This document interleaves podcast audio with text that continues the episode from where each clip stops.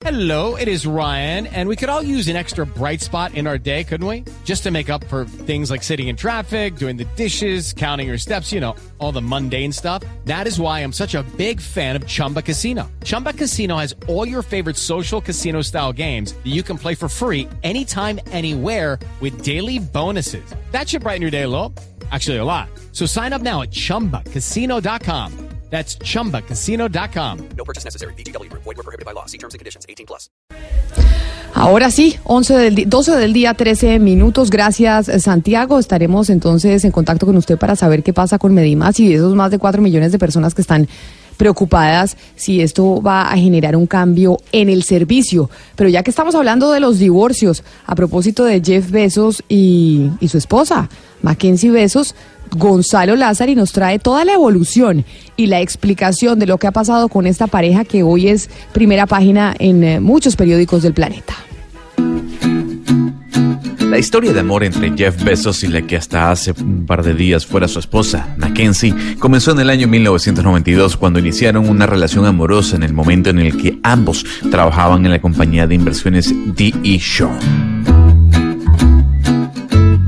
Lo interesante es que aunque los dos estudiaron en la misma universidad, jamás se conocieron hasta que sus oficinas colindaron una con otra. El magnate cruzó por primera vez palabra con la que sería su futura esposa en una entrevista dentro de la compañía, pero fue ella quien se adelantó a los hechos. Mackenzie tomó la iniciativa y fue la primera que decidió organizar una cita. Fue un almuerzo. A partir de ahí, el amor surgió. En 1993 se casaron y en 1994 se mudaron a Seattle, año en el que se funda Amazon.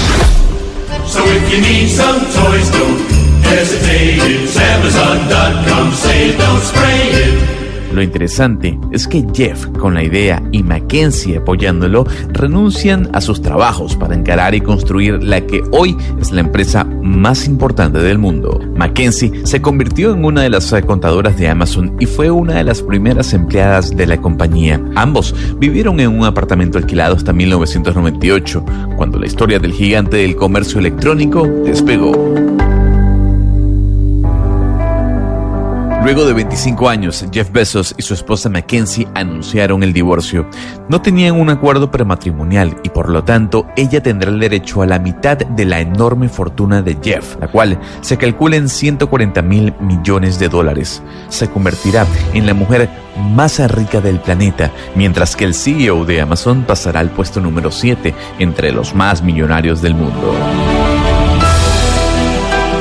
divorcio se procesará en Washington, lo que significa que todos los bienes adquiridos durante el matrimonio por cualquiera de los cónyuges se dividen en partes iguales. La revista National Enquirer publicó los mensajes que se mandaban Jeff Bezos y la señorita Sánchez cuando ya se habían convertido en amantes.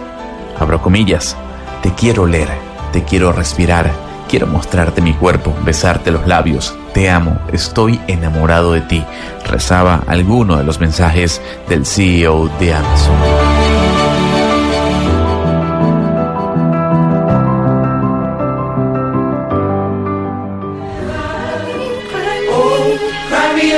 Dios mío, Gonzalo, la historia de los, de los besos, que al final ella sí le corresponde de manera importante la mitad de la fortuna por cuenta de esa historia que usted nos acaba de contar, que ella empezó a trabajar con su esposo en un principio en Amazon.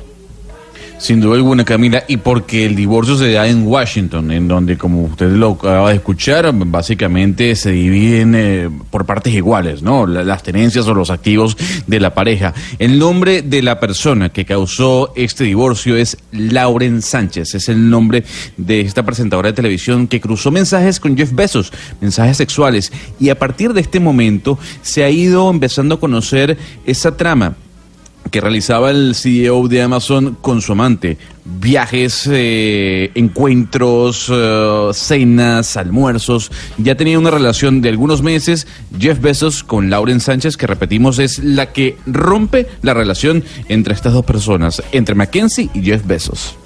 Pero ella aparece como si fuera, mm, a ver, él ha aparecido como la cara de Amazon, pero desde un principio ella ha sido dueña de la mitad de Amazon y ha venido trabajando, así que más allá de que porque el divorcio implique que el 50% le corresponde a la esposa, es que ella también era dueña de la empresa. Sí, sin duda alguna. Ambos fu- fundaron, fundaron Amazon porque además hay que recordar que ella secunda a, a Jeff cuando ellos se mudan a Seattle y deciden crear Amazon, ¿no? Primero como una biblioteca virtual. Eh, y ella deja el trabajo para acompañar los sueños de su esposo y trabaja de la mano con él en el crecimiento y la creación de la compañía. Sí, es que Ana Cristina, yo leyendo sobre el caso de Jeff Bezos y mirando un artículo de Bloomberg, por ejemplo, dicen que las mujeres más ricas del planeta, en eh, su mayoría son, casi todas, eh, excepto Oprah Winfrey, tienen esas eh, fortunas por cuenta de herencias o de separaciones y no pues fortunas construidas por ellas mismas. Y entonces empieza uno a pensar que lo que pasa es que aquí Mackenzie Besos le está correspondiendo el 50% de la fortuna por cuenta de que se separó y no, lo que pasa es que ella también trabajó y la empresa también es de ella. Es que si no hubiera trabajado, Camila, si no hubiera trabajado solamente estar, si digamos, pongamos el panorama de que hubiera estado en el hogar, que es algo que muy pocas personas piensan. Las mujeres que están en el hogar y están trabajando mientras el esposo, y están trabajando en el hogar, mientras el esposo trabaja en otro lugar, también están en una en calidad de socias y en que funcione, trabajando para que funcione todo lo que es eh, una casa, una familia. Es decir, aquí no, no podemos solamente decir ella sí trabajó en, en Amazon, lo cual es importantísimo porque lo- la hace pues socia com- como tal de lo que es eh, toda la, la industria eh, afuera del hogar. Pero así estuviera en la casa, ella también sería socia, porque trabajar en la, en la casa, hacer que todo funcione en un hogar, es también parte de una sociedad que se llama construir una familia o construir pareja. Camila, básicamente el tipo lo pillaron, pues. Tipo, el tipo se cayó. El tipo le pillaron unos mensajes, intercambio y se cayó todo. Y, y si el señor Beso se casa con la señora Sánchez, a la señora Sánchez le corresponden de los 70 mil, 35 mil. Lo que pasa es que ahí hay una complicación y es que la señora Sánchez es casada también. Y no se Ah, sabe si la señora Sánchez Ah. eh, se va a divorciar. Ella eh, vive en California, tiene tres hijos, es una mujer española, trabaja en medios de comunicación y su esposo también trabaja en la industria del cine. Y no se sabe si ella se va a separar. Lo que pasa es que frente, obviamente, a Ana Cristina, lo que yo le decía es, no importa si la persona trabajó o no.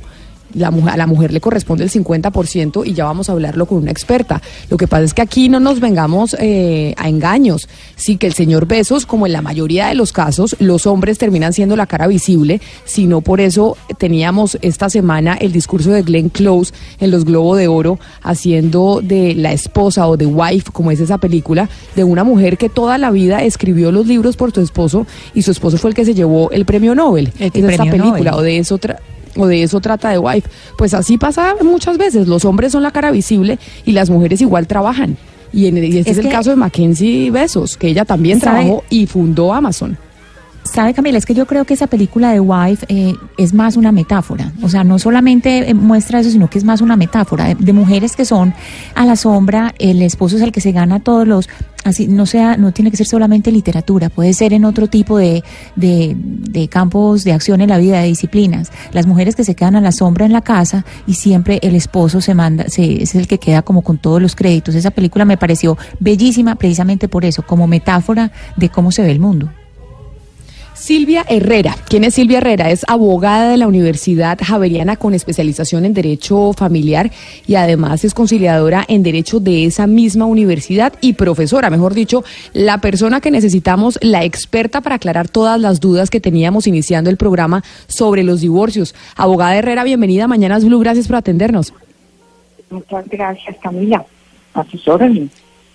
Abogada, nosotros estamos viendo lo que está pasando con Jeff Bezos y Mackenzie Bezos en Estados Unidos, que a ella le corresponde, pues uno por ser la esposa, pero dos porque también es la dueña de la empresa, le corresponde el 50%. En Colombia, ¿cómo funciona? ¿Cómo funciona el tema en Colombia? ¿Corresponde el 50% de los bienes de la sociedad conyugal a cada uno de los integrantes sin importar quién los haya trabajado? Sí, corresponde el 50%, pero primero se tienen que deducir las deudas. O sea, de lo que estamos hablando es que si se endeuda uno de los dos también tiene que repartirse ese valor de la obligación adquirida. O sea, sí se tiene derecho sobre el 50% de los bienes que correspondan a la sociedad conyugal, previa deducción de las obligaciones que haya adquirido esta sociedad conyugal. Esa es la situación en Colombia. Sí le corresponde. Y siempre y cuando, obviamente, tengan la sociedad conyugal vigente. Sí, doctora Herrera, pero si volvemos, eh, miramos el tema del, del, cual estamos discutiendo en este momento, que es el caso Besos, eh, lo que se dice es, bueno, ella trabajó en Amazon y por eso tiene derecho al 50%. Uno podría decir que hay personas que argumentan que porque la mujer es ama de casa y eso no eh, se toma como trabajo, puede quedarse más, eh, es decir, sigue eh, mirándose el trabajo del ama de casa como si no fuera un trabajo, es decir, ¿cómo protege la ley a la mujer que es ama de casa frente a estos argumentos de, eh, no sé, de, de dejar su, su trabajo de lado? No, el, el trabajo de ama de casa eh, no es que se no es que se pague, lo que pasa es que cuando existe una sociedad conyugal, independientemente de quién sea quien haga los aportes a la sociedad conyugal, tiene derecho a reclamarlos al final de esa sociedad conyugal. Entonces, puede uno quedarse en la casa sentada eh, cuidando a los niños o no haciendo nada, o yendo al gimnasio. Eh, de todas maneras tiene uno, tiene la mujer o tiene el hombre derecho a participar en los aportes, en, en todo lo que haya dentro de esa sociedad. Doctora Herrera, Eh, doctora Herrera, Señor. doctora Herrera, ¿y qué pasa cuando se presenta un caso de infidelidad entre uno de los miembros de la pareja? Es decir, si la causa, el causa, la causal de separación es la infidelidad, ¿qué ocurre con la repartición de los bienes en esos casos? Nada. El castigo para el infiel no tiene que ver nada con el patrimonio. El castigo para el infiel puede llegar a ser la, el otorgamiento de una cuota alimentaria por parte de quien cometió la infidelidad, siempre y cuando en Colombia el juez considere que así puede llegar a ser porque existe una capacidad de quien fue infiel y tiene que otorgar la cuota alimentaria, pero más importante que exista la necesidad por parte del inocente en la relación. O sea, desde el punto de vista patrimonial que viene tratando el tema de la sociedad conyugal, no existe una especie de castigo para quien cometa el error o la infidelidad dentro del matrimonio. Abogada, eh, después de una unión marital de hecho de dos años, que se supone que uno iría 50-50, ¿es cierto eso que si la pareja dejan de vivir juntos, o sea, cada uno se va por su lado y duran otros dos años sin vivir juntos, eh, se pierde ese, esa, eh, ese 50% que se logró en los dos años anteriores o eso es un mito? No. El tema de la unión marital es, es mucho más complejo que esto, porque la unión marital no surge de manera automática como surge en una sociedad conyugal en el matrimonio. La unión marital genera lo que se llama la presunción, pre- se presume que hay una sociedad patrimonial desde el día que se fueron a convivir. Sin embargo, si transcurridos dos años esa unión marital se desbarata o termina la relación, no pasa nada desde el punto de vista patrimonial. Cumplidos los dos años de una unión marital, esa presunción comienza a operar, pero hay que hacer formalmente una declaración. Tiene uno que irse frente a un notario a decir, queremos que surja la sociedad patrimonial. Si eso no existe, no existe esa declaración que es una que es una manifestación de voluntad de querer compartir los bienes. Supongámonos que existe, perdón, supongámonos que no existe esa declaración formal hecha a los dos años, que esa declaración formal no existe, hay un término de prescripción para declarar esa sociedad patrimonial de un año contado a partir de la fecha de la separación física de las personas. Entonces, lo que sucede es que la gente no sabe que existe ese término de prescripción. Supongámonos, llevan cuatro años conviviendo, no han hecho la declaración formal de la existencia de la sociedad patrimonial, que se puede hacer después de dos años de convivencia. Lo que pasa ahí es que se separan y tienen un año a partir de la fecha de la separación física para acudir a un juez de familia y demandar que la declaración de la existencia de la sociedad patrimonial. Si eso no se hace dentro del año siguiente a la separación física, se pierde el derecho, efectivamente. ¿Por qué? Porque le alegan a uno la prescripción en un proceso judicial. Entonces, y la gente no lo sabe. Lo peor de todos estos temas de la unión marital es que la gente desconoce casi completamente la, la poca legislación que hay sobre unión marital. Y peor aún, como nosotros tenemos las Cortes, la Constitucional, la Corte Suprema de Justicia, el Consejo de Estado, eh, que sacan sentencias eh, en grandes cantidades, modificando todas las, eh, modificando todas las eh, situaciones, porque pues eh, es casi que, y mejor dicho, no existe una legislación eh, que la gente pueda saber que el término de prescripción opera. No, pero además Entonces yo creo que al año yo 6, creo que la- sí. señor. Yo creo además, doctora Silvia, que existe poca información, o la gente está muy desinformada sobre el tema, porque pues eh, cuando uno se casa, mm, seguramente no está pensando en divorciarse. Pero bueno, esas cosas suceden. Yo creo también, eh, doctora Silvia, eh, si no estoy mal, que una de las eh, inquietudes más frecuentes de las parejas que se divorcian es qué pasa con el patrimonio cuando hay hijos de por medio. El caso concreto es, si, si existen tres hijos, eh, ¿qué pasa con el patrimonio? ¿Quedan las partes iguales y igual eh, los hijos quedan, quedan con la custodia uno, de, un- de una sola de las partes? ¿Qué pasa con el patrimonio cuando existen los hijos? Nada, se reparte. Es que usted tiene que tener en cuenta una. El patrimonio es algo que ha construido la pareja.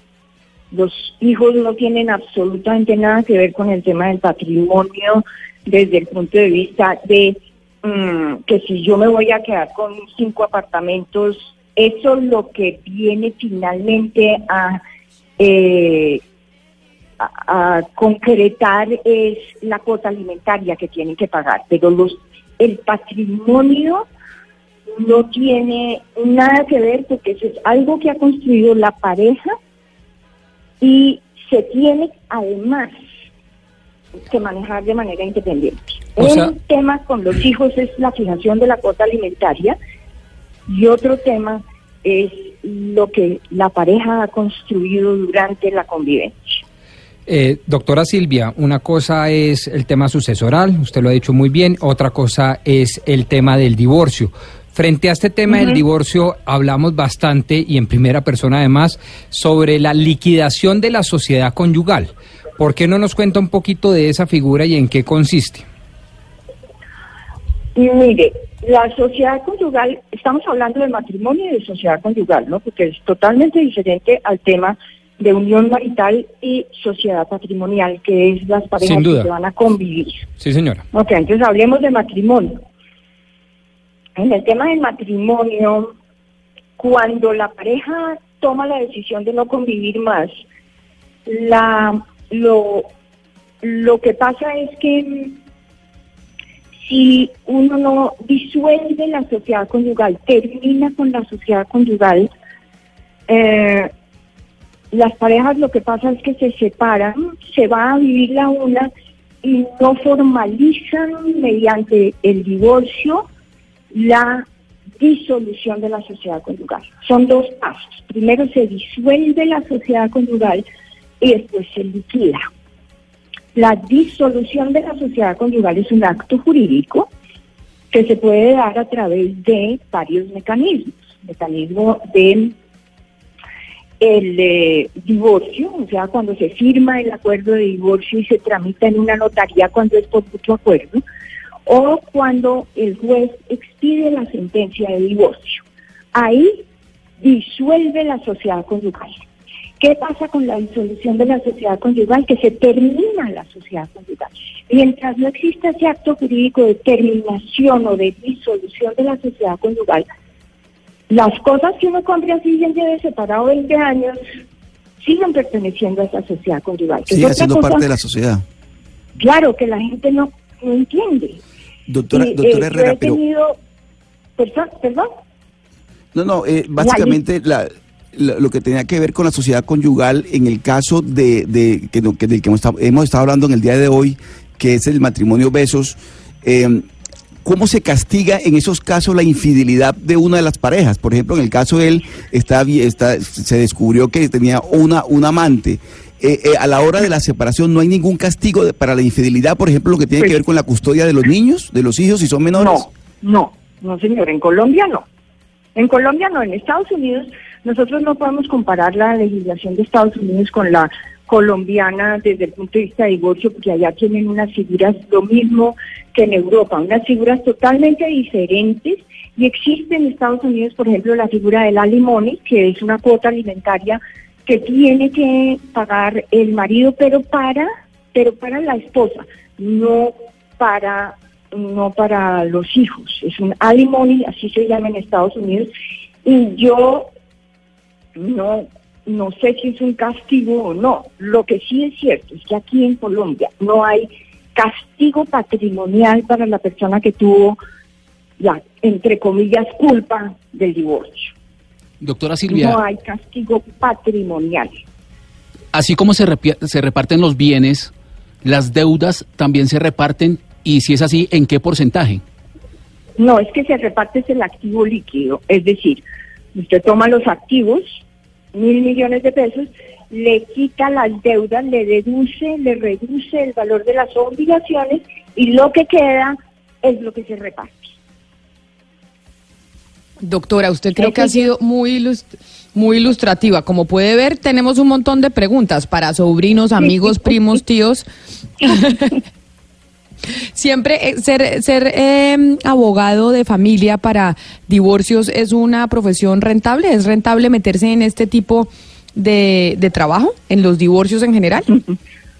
Pues venga, yo le voy a decir una cosa, en los divorcios, en los divorcios, mm, en la medida, lo que, lo que cobran los abogados de familia por los divorcios es un porcentaje sobre el activo.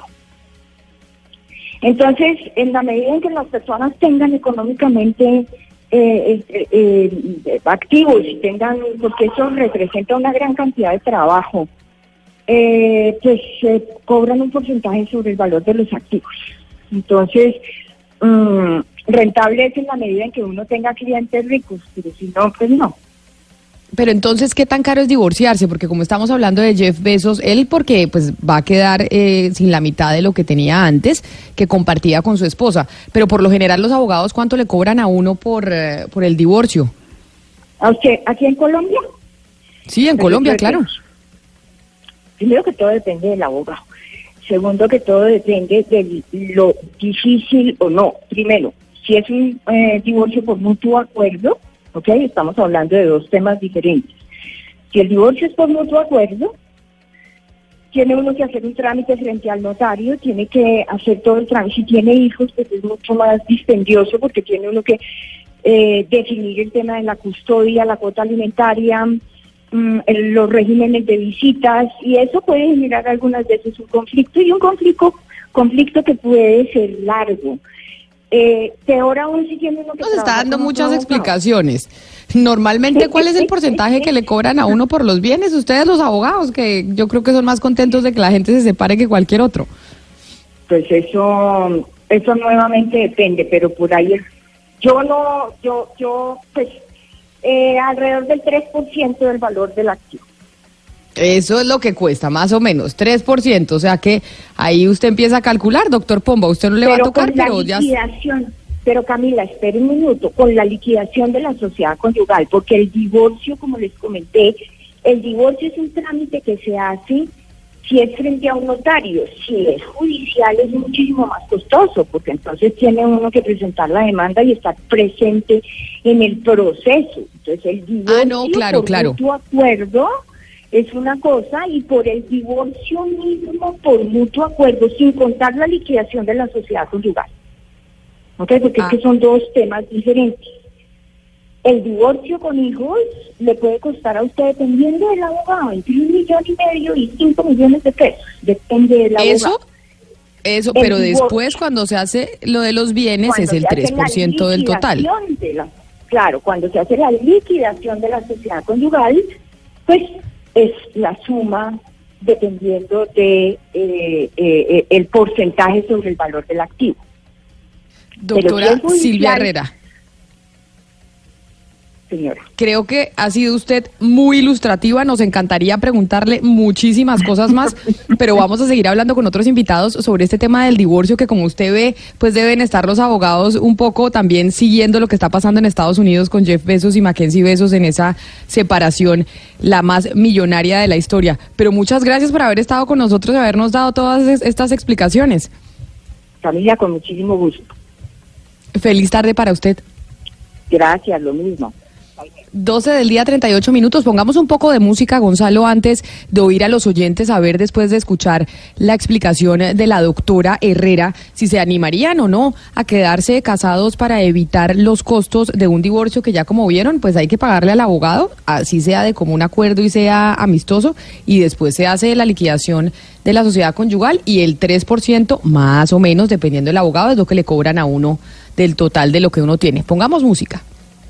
Y si es eh, de ánimos que mira, hay que decir que Silvestre Gangón nos sube el ánimo a todos. Además, hoy es viernes.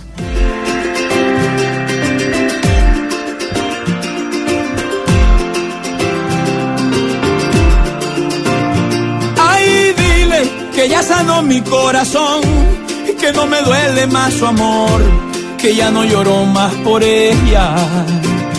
Ve y dile que yo aprendí bien la lección, que no me entrego otra ilusión, si es para sufrir de esta manera. Que ya no piensa en regresar, aunque no le guardo rencor, que ya pasó todo el dolor. Oh, oh que solo el tiempo le dirá si alguien la quiso más que yo.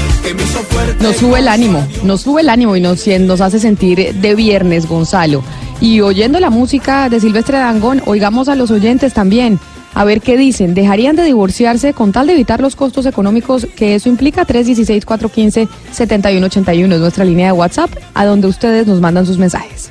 Hola, buenos días. Mi nombre es Andrés y opino que si ya en una relación no hay amor, el tema económico no debería ser un impedimento. Gracias. A ustedes, gracias por mandarnos su mensaje. A ver qué dicen más oyentes. Buenos días, doctora Camila y la mesa de trabajo. Sí, estoy de acuerdo con esa premisa suya. De si uno ya no quiere a la persona y solo son problemas, yo me paré y me quedé sin peso, pero la tranquilidad, si tenga deudas y pruebas por la tranquilidad, ya conocerá uno una persona después. Gracias por la atención.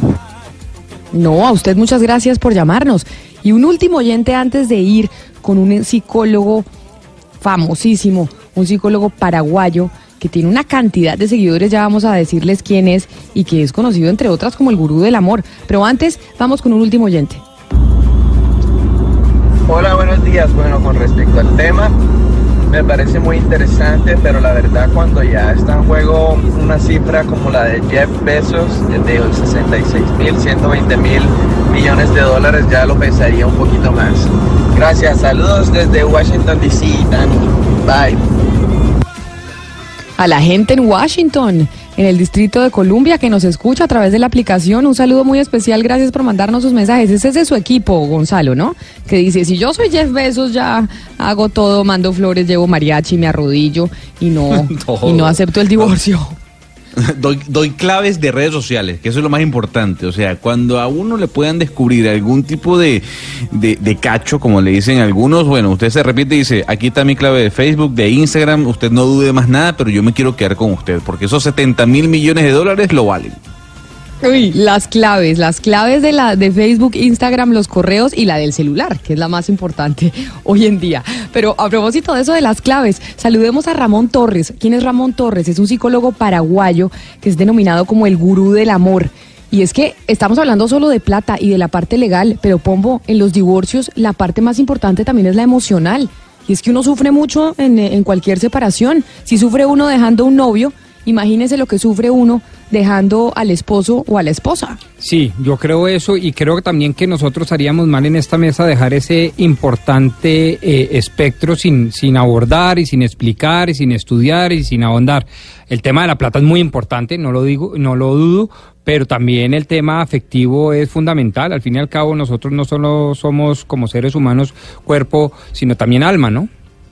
Sí, pero entonces el señor, ojo a esta, a esta mm, descripción que tenemos del eh, doctor Torres, y es que en Amazon, precisamente, ya que Amazon es lo que suscita nuestro tema del día, en Amazon el doctor Torres vende más libros que el señor Paulo Coelho y ya suma más de 9 millones de seguidores en Facebook. Así que es todo un honor hablar con quien es denominado el gurú del amor. Doctor Torres, bienvenido a Mañanas Blue. Gracias por estar con nosotros hoy, que estamos hablando precisamente de divorcios por cuenta del señor Besos, propietario de Amazon. Bienvenido. Hola Camila, hola, un saludo ahí a todos ahí en, Colombia. Qué placer estar con ustedes. Y más todavía si vamos a hablar de, de este tema del amor, verdad que cada uno sufre a su manera. Doctor, mire, estamos hablando de los divorcios, que cuando uno habla del amor no quisiera hablar del, eh, del, divorcio. Y dice Gonzalo, mi compañero desde Panamá, que uno para no divorciarse, si uno la embarró, si uno puso los cachos, uno hace, uno hace, uno hace todo lo posible y uno da las claves de Facebook, da las, las claves del correo y digo yo que dar las claves del celular. ¿Es eso sano en una relación? ¿Entregar las claves de las cuentas para que la pareja pueda tener acceso a toda la comunicación que uno tiene con otras personas? Bueno, hay que hablar inicialmente de que cuando alguien eh, es infiel, puede ser infiel por una pasión pasajera. Sí, o sea, puede, le, a alguien le puede gustar y, y pasó algo que no va más allá de, de pasión, sexo y bueno, y todo lo que ya sabemos que viene en algo en lo cual yo no quiero insistir. El caso de Besos eh, es, es distinto porque ella estaba enamorado. Ya cuando uno se enamora de otro ser humano, como en este caso se lo demuestra por toda la información que tenemos de los mensajes que él le mandaba, de los horarios, de, de toda esa locura que ya no es una relación pasajera, entonces normalmente nadie debería aceptar eh, estar en una relación en la cual uno de los dos ya no le ama, ya no le quiere, aunque sea por todo el dinero del mundo, ¿ya? Y estamos hablando de muchísimo dinero, con lo cual también podríamos decir 70 mil millones de dólares, eh, pues como que ya no es mucho si yo voy a ser libre y puedo ser feliz. Pero doctor, usted dice si ya no le ama, uno no debería quedarse en esa relación, pero también a uno muchas veces los papás le dicen que el amor después de muchos años es una decisión. Es, eh, pues, a ver, es factible uno poder estar con una persona y volverse a enamorar de ella después de una situación de esta como la que vivió el señor Besos o no. Si, si es verdad lo que le dicen a uno los papás de que el amor es una decisión. Excelente tu pregunta. El amor siempre es una decisión, pero nadie nos contó que la primera etapa se llama enamoramiento, entonces uno se enamora de alguien y a los dos, tres días, eh, ahí en, en, en Colombia, tú te enamoras de alguien y a los dos, tres días o al a, los- a la semana, ¿qué le dices? ¿Cuál es el verbo que usas? Yo te... Amo o te quiero. Yo te amo, yo te amo, le decimos. En realidad eso no es amor. Lo- uno podría decir, yo te quiero, me encanta, eh, me estoy loco por ti, eh, siento una química de locura, estoy, me estoy enamorando. Pero la verdad es que nosotros decimos, yo te amo, y ahí es donde se comienza a, digamos, a confundir lo que es enamorarse de amar. El enamoramiento es un proceso químico que en este caso nosotros podemos saber lo que por lo que le pasa a este señor Besos que él está absolutamente enamorado de esta niña eh, latina. Entonces, en ese momento hay un hay una realidad. La mayoría de gente que está enamorada o enamorado no puede ver lo que va a pasar, o sea, no no tiene esa habilidad para ver. Y en ese proceso que uno está enamorada o enamorado, uno va a hacer absolutamente todo para estar con esa persona, porque esa es una química que nadie puede controlar cuando ya sucede. Pero el amor es la decisión de hacerle feliz a quien yo digo amar. Pero la mayoría de nosotros no hemos sido enseñados. Entonces, ¿qué vamos? Por la vida vamos buscando esa emoción, esa pasión, esa química, esa locura. Y en casa, eh, con mi pareja, sea hombre o sea mujer, yo ya no beso, ya no toco, ya no abrazo, ya no le mimo, ya no le digo que es la mujer o el hombre de mi vida. Eh, comienza la rutina, comienza a perderse la pasión porque porque yo no tengo la sabiduría o el conocimiento para saber que esa ya es una decisión. Pasó el enamoramiento, pero ahora yo te amo, yo decido amarte porque tú eres el hombre o la mujer de mi vida. Como no nos han enseñado, la mayoría dice, ¿sabes qué? Creo que se terminó todo, no siento lo mismo. Y eso era Doctor enamorarse, Torres. no era amar. ¿Y cu- cuánto dura esa etapa de enamoramiento? Porque hay diferentes eh, teorías, que tres años, que un año, que doce. me- ¿Cuánto dura realmente esa etapa de enamoramiento? Pues mira, te cuento, en el pasado, los primeros estudios, estamos hablando de que estamos en generaciones nuevas, que hoy a la velocidad es mucho más rápido, mucho más rápida que la de antes.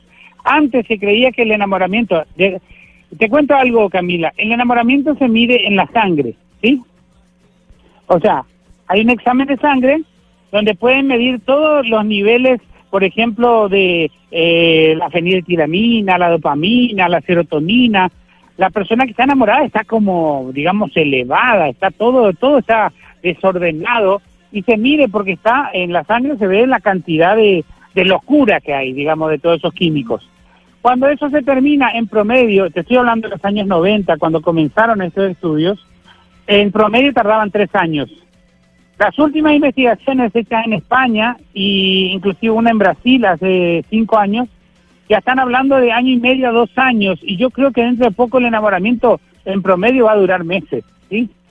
Y ahí es donde vamos a tener muchos problemas porque la mayoría no sabe que en la relación de pareja esa primera etapa no es amor, es enamoramiento, locura, pasión, calentura, emoción, te quiero, te deseo, quiero estar contigo, quiero escucharte, eh, no, no puedo vivir sin ti, eh, por favor, eh, no sé si pasa en Colombia, Camilo, el, el famoso cuelga tú. Claro, por supuesto.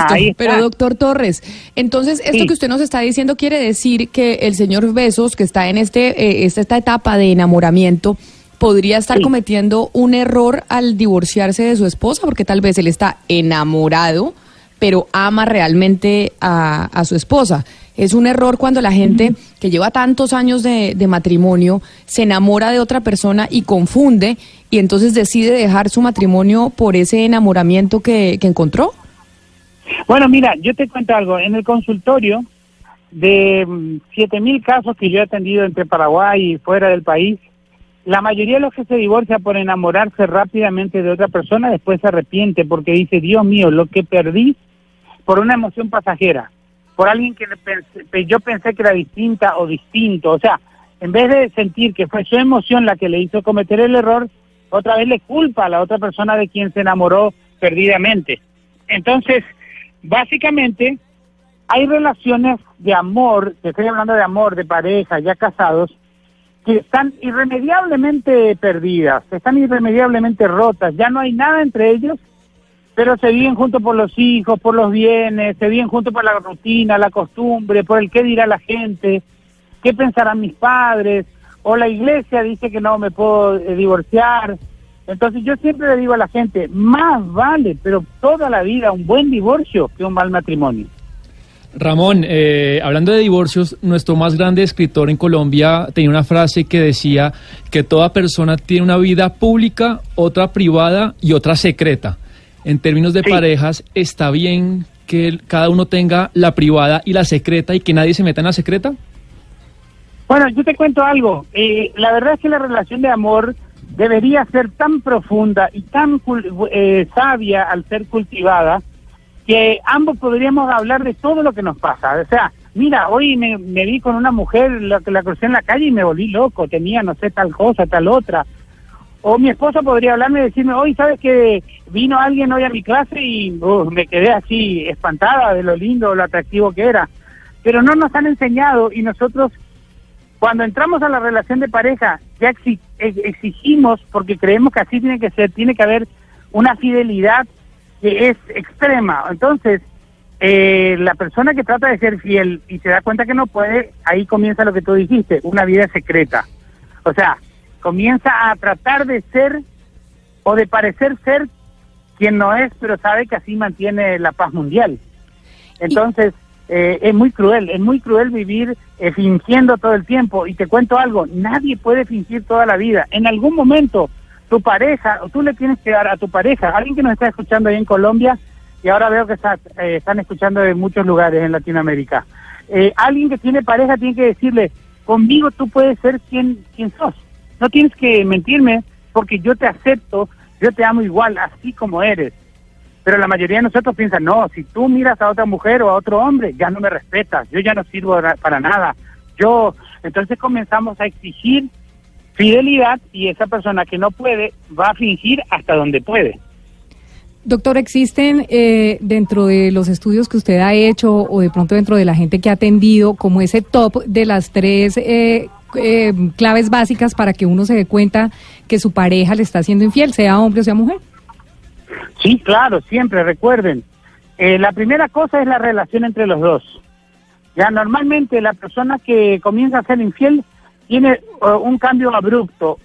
O se vuelve demasiado cariñoso cariñoso de que de la nada, o eh, comienza a ignorarte, comienza a tener indiferencia, comienza a tener horarios extraños, comienza a vivir una vida, eh, comienza a hacer dieta, ejercicio, eh, se comienza a bañar, antes cosa que antes no hacía, ahora se baña todos los días, se cambia, cambió de ropa, o sea, hay señales, pero no necesariamente tienen que ser, eh, digamos que, ah, eres infiel por esto.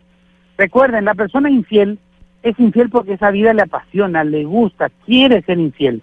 Y no va a cambiar porque alguien le controle, le persiga, le descubra. Ya, la persona infiel es infiel porque eso le gusta. Entonces, eh, por eso hay que uno tiene que sacarse uno la culpa de pensar, me fue infiel porque yo fallé, me fue infiel porque yo no sabía, o me fue infiel porque en la cama yo no le daba lo que ella o él esperaba. La, la infidelidad es una cuestión de valores, ¿sí? Los valores, ¿qué quiere decir? Ah, yo tengo pacientes que me dicen, mi pareja no me da lo que yo necesito, no es lo que yo esperaba, ella o él, ¿verdad? Y entonces yo le digo, bueno, entonces hable con esa persona, si no lo pueden arreglar, sepárense por las buenas y busque a alguien que le haga feliz. Y me dice, eh, pero si me tengo que separar, eh, pero... Y comienza la duda, entonces digo, ah, o sea- que lo que usted quiere es ser infiel. Entonces tratan de justificar la infidelidad culpándole a la pareja, pero en realidad la infidelidad es una cuestión de valores personales. No te soy infiel, pero tampoco quiero vivir contigo, porque a tu lado no soy feliz. Doctor, eh, usted ha sido muy claro pues que es en el cerebro donde se produce el enamoramiento y, todo el proceso que lleva pues al, al verdadero amor, pero ahí mismo en el cerebro también es donde se destruye ese amor y ahí es donde le quiero hacer la pregunta, eh, la, la fuerza de los celos, los celos como destructor del amor, que tiene mucho que ver con la imaginación. Sí, sí, sí. Claro, mira, el tema de los celos tiene que... eh, eh, no sé si pasa en Colombia, bueno, en realidad sí sé porque ido allá muchas veces, llegado muchas charlas y he hablado con mucha gente en Colombia. Normalmente, cuando alguien tiene celos, le va a pasar a ustedes, a algún compañero en la radio o en la vida, le dice, mira, estoy celosa o celoso por esto, esto, esto, y comienza a contar la vida de quién, de su pareja. O sea, dice, mira, pasó esto, pasó lo otro, eh, me- ya no me habla, ya no me quiere, ya no me quiere estar conmigo, y comienza a mostrar lo que hace la otra persona. Los celos siempre son resultado de mi baja autoestima, de mi inseguridad y de mi miedo a perder a alguien que se quiere perder. ¿Sí, ¿sí entienden? Sí, sí, Yo sí, tengo sí, miedo. señor Torres. a perderle a alguien que ya no quiere estar conmigo. Y yo debería pensar, wow, si yo me amo, si yo me respeto, si yo me valoro, ¿por qué te querría yo obligarle a alguien a que esté conmigo, a que solo me mire a mí, a que solo quiera eh, compartir su vida a mi lado cuando esa persona ya no quiere? Entonces, el secreto de todo esto es la persona que comienza a amarse, que comienza ese el proceso de amarse con locura, un día deja de los celos y dice, wow, tengo que dejarla en libertad porque yo le amo, ella o él no es feliz a mi lado, y sería bueno que lo sea porque yo le amo. Y ahí es donde cambia totalmente mi forma de entender los celos y dejo esa dependencia. A ver, señor Torres, un engaño de una noche, de unos besos, con licor de por medio, ¿se debe perdonar o no? Eh, Cada, cada pareja hace su propio eh, acuerdo de qué se puede perdonar y qué no se puede perdonar. ¿Ya? O sea, eh, si alguien me viene y me dice, mira, ¿sabes qué? Un- mm, tomé unos tragos, no supe lo que pasaba y, y- o realmente me, me, me descuidé y me fui y tuve una noche de, de besos y, y de lo que sea que haya sido, eh, para algunas personas, sean hombres o sean mujeres, se terminó es un infierno, se acabó, eh, es eh, el apocalipsis. ¿Por qué? Porque toda la vida han creído que su felicidad, su alegría y su paz iba a depender de la conducta de otro ser humano. ¿sí? Entonces, ¿se puede perdonar? Si yo me amo, si yo me respeto, podría decirle, mira, veo que nunca, nunca, nunca noté que tengas esa conducta y está bien, por esta vez, bueno, vamos a tratar de superarlo, que no te vuelva a pasar. Entonces, se puede superar en virtud de quién soy yo, no de lo que hace la otra persona. Doctor eh, Ramón Torres, como ve usted, teníamos muchas preguntas. Este tema que se suscitó por cuenta de lo del señor Besos. Muchísimas gracias por haber estado con nosotros aquí en Mañanas Ya Tardes Blue. Feliz día. Igualmente para ustedes, adiós.